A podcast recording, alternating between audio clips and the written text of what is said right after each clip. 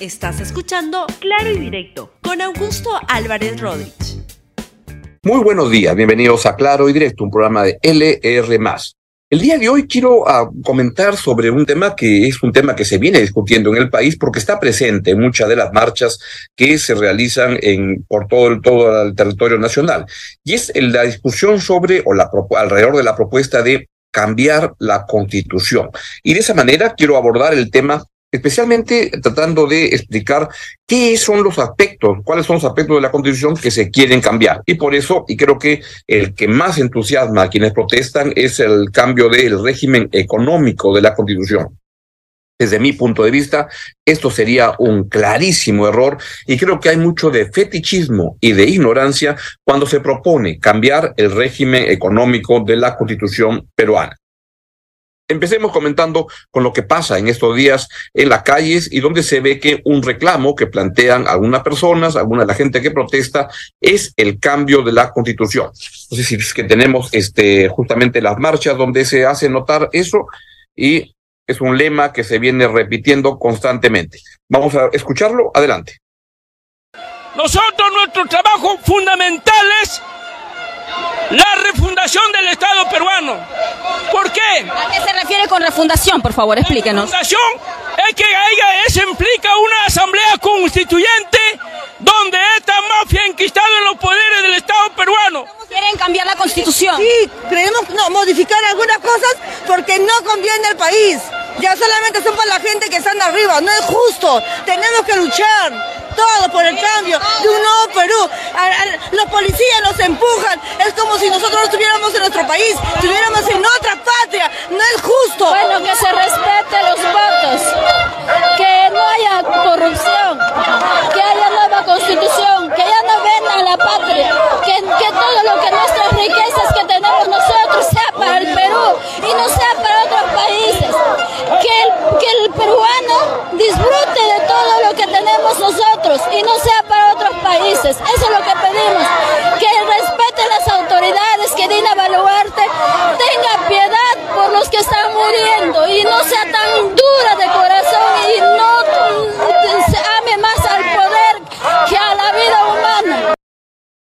Bien, como se ve, es un lema que se repite con mucha frecuencia en varias de las marchas, el cambio de la constitución, y específicamente se apunta al cambio del capítulo económico, todo lo que se refiere a la estructura económica, los fundamentos eh, constitucionales que rigen la economía peruana.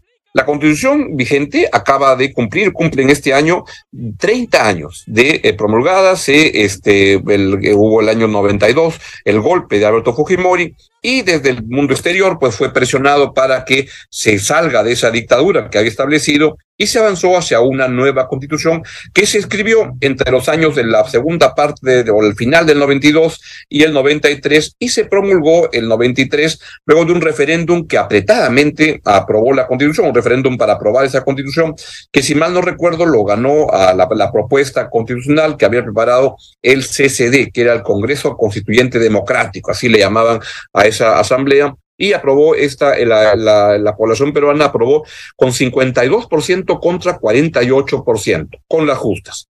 Esa eh, constitución es la que ha tenido desde entonces muchísimos cambios, especialmente desde el año 2000, luego del colapso del Fujimontesinismo, se han producido varios cambios. Uno de ellos es el cambio de sacar la firma de Alberto Fujimori de la Constitución.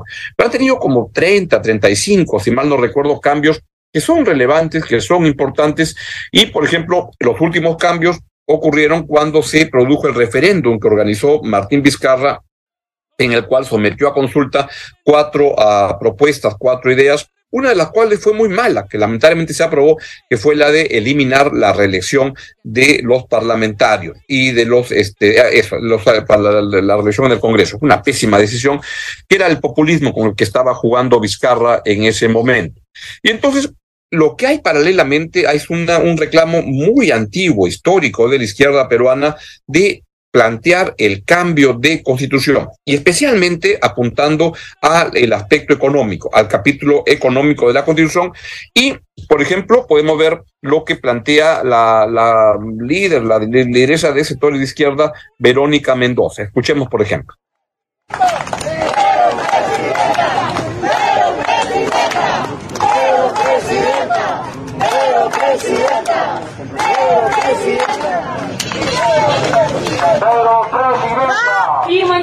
Ante ustedes este proyecto de ley que presentaré si es que el pueblo peruano me da su confianza para ser su presidente de la República el primer día de nuestro futuro mandato. El mismo 28 de julio para convocar a una asamblea constituyente.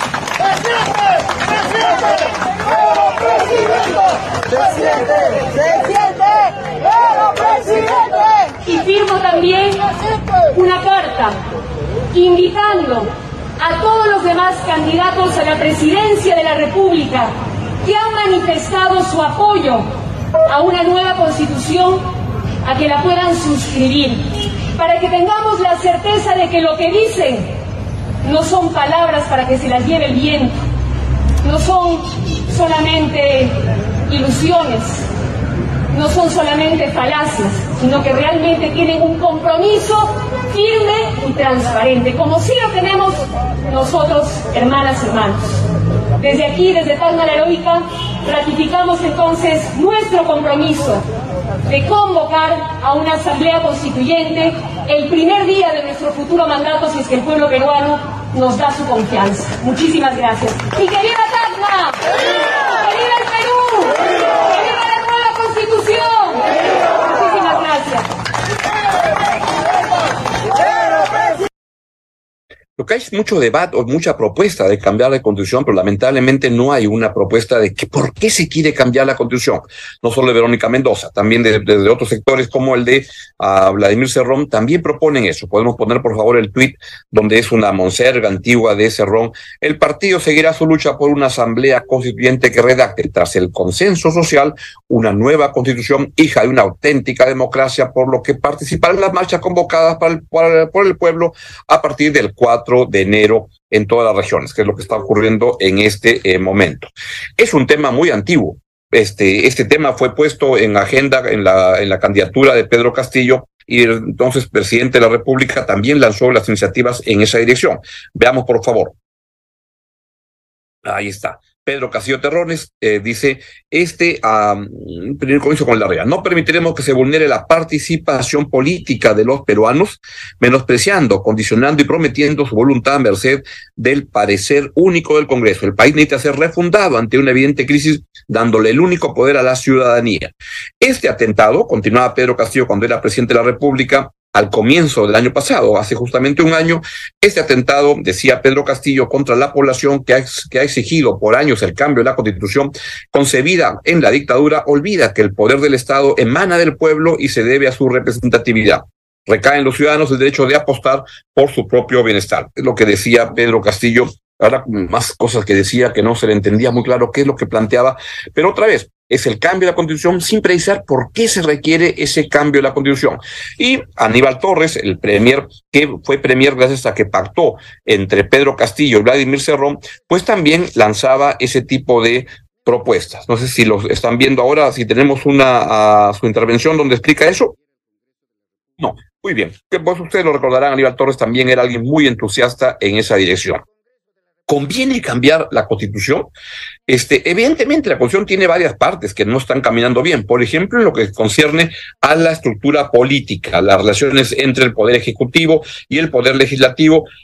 y hay varios cambios, como por ejemplo los que Coalición Ciudadana ha planteado, que son cambios interesantes, que incluyen desde permitir la reelección en el Parlamento, desde este, y varios ajustes que se necesitan en el camino, y que eso haría mucho bien. Pero en lo que concierne a la parte económica, al régimen económico la Constitución, creo que sería un grave error hacerlo porque no hay ningún fundamento para eso.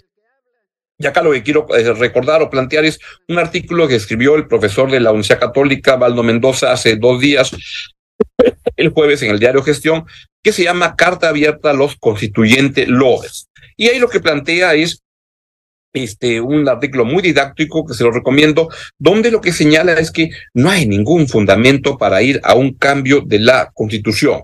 Y esto la verdad que tiene toda la razón y está bien, y lo quiero destacar porque el profesor Valdo Mendoza no es una, un derechista, un DBA, no es un fujimorista, no es un representante del capital.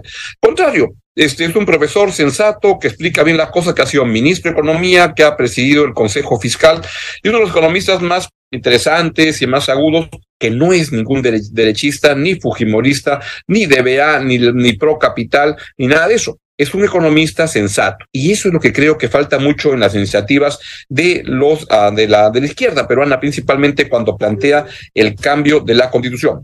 Vean, por ejemplo, y quería recordar que cuando Pedro Franque, que es un economista de izquierda, fue ministro de Economía, miren lo que dijo, vean acá lo que se habló y señaló Pedro Franque cuando se venía discutiendo al comienzo del mandato de Pedro Castillo, decía, la Asamblea Constituyente no forma parte del plan general de gobierno. Y lo que decía Pedro Franque es que la verdad que la constitución peruana, la parte económica, no es ningún corsé, no es ninguna limitante para gobernar para poder trabajar por los pobres. Es, una, es simplemente lo que te plantea ese, ese, ese régimen económico de la Constitución contra lo que cree mucha gente, o alguna gente, no creo que toda, y lo que promueven desde sectores políticos de izquierda es que no hay ningún fundamento ahí, es un régimen que simplemente lo que garantiza es fundamentos básicos de un buen manejo económico. Y es en esa dirección que creo que lo que hay que recordar en este momento es que este fetichismo y este de la, de la izquierda peruana cuando propone de manera constante el cambio de la constitución es un error. Fetichismo es cuando uno tiene un ídolo o objeto de culto al que atribuyen poderes sobrenaturales, especialmente entre los pueblos primitivos.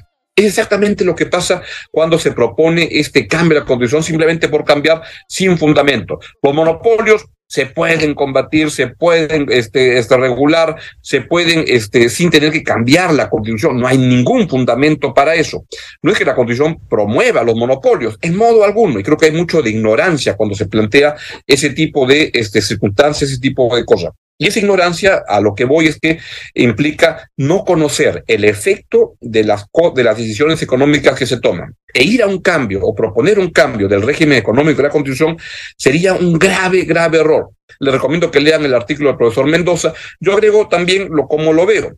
Primero, no ayudaría en nada para cambiar la situación de los pobres del país, ni de los ricos es simplemente lo que ahí hay es una organización de fundamentos económicos racionales. Segundo, créanme, la mejor parte de esta constitución es el régimen económico, es el que ha permitido que desde el año 93 se pueda emprender un proceso de crecimiento económico. Los problemas que han habido para que pueda distribuirse mejor esos beneficios no están en la constitución, están en el manejo de las políticas públicas del Estado peruano. Eso no pasa por un cambio de constitución, pasa por mejores políticas públicas. Y para eso la constitución ni le va ni le viene. La constitución, la constitución actual permite en la parte económica avanzar claramente hacia un mejor, este, apostar al progreso de los ciudadanos, especialmente de los más pobres. La constitución actual no impide eso, al contrario, lo promueve, porque hacer cambios como los que se proponen, los que quieren cambiar la constitución, ¿qué significaría que pudieran crearse más empresas estatales sin permiso de nadie, este, este, que se pueda estatizar por doquier y todas esas cosas que es a lo que apuntan quienes promueven este cambio de la constitución en la parte económica, pues no generaría ningún beneficio. Sin embargo, la constitución actual tampoco impide eso. Lo que te dice es que si quieres estatizar una, una, una empresa, tienes que pagar por delante cuánto cuesta la empresa, algo fundamental, ¿no es cierto? Si tú eres dueño de una empresa y el Estado te la quiere quitar, pues te, la, te, te tiene que pagar por ello. Es como que te dicen, te quiero expropiar tu casa porque voy a construir una carretera por ahí te tienen que pagar la casa, no es que el Estado se mete y te la quita. Eso es lo que garantiza la Constitución. No hay nada que no se pueda hacer con la Constitución actual y creo además que el proceso de cambiar el régimen económico de la Constitución lo que haría es que paralizaría totalmente las inversiones que se requieren para el crecimiento económico, a la espera de que se instalen nuevas reglas. Y créanme, por ejemplo, acabaríamos eligiendo gente como la que hay hoy en día en el Congreso. ¿Usted le encargaría a esa gente que cambie la Constitución? De terror.com. Por tanto, yo lo que le recomiendo es cuando usted escuche hablar a la gente que propone el cambio de la constitución en la parte económica, pregúntele para qué. ¿Qué cosa hay en la constitución que le impide poder lograr las cosas que dicen que se quisieran lograr? Y créanme, no van a tener ninguna respuesta en modo alguno. Cambiar el régimen económico de la constitución no tiene ningún sentido, a, pesar a que hay gente que lo promueve, habla, pero sin aterrizar de manera concreta en para qué quieren cambiarla. Esta constitución requiere varios cambios, sin duda, pero no en la parte económica. Y eso creo que hay que defenderlo y usted cuando ve a esta gente, pregúntele para qué, trate de escucharla para qué, no va a encontrar ningún argumento. Bien, es todo lo que les quería comentar el día de hoy y lo dejo y lo dejo con esta excelente programación de LR+. Les deseo un buen día. Adiós. Gracias por escuchar Claro y Directo con Augusto Álvarez Rodríguez. Suscríbete para que disfrutes más contenidos.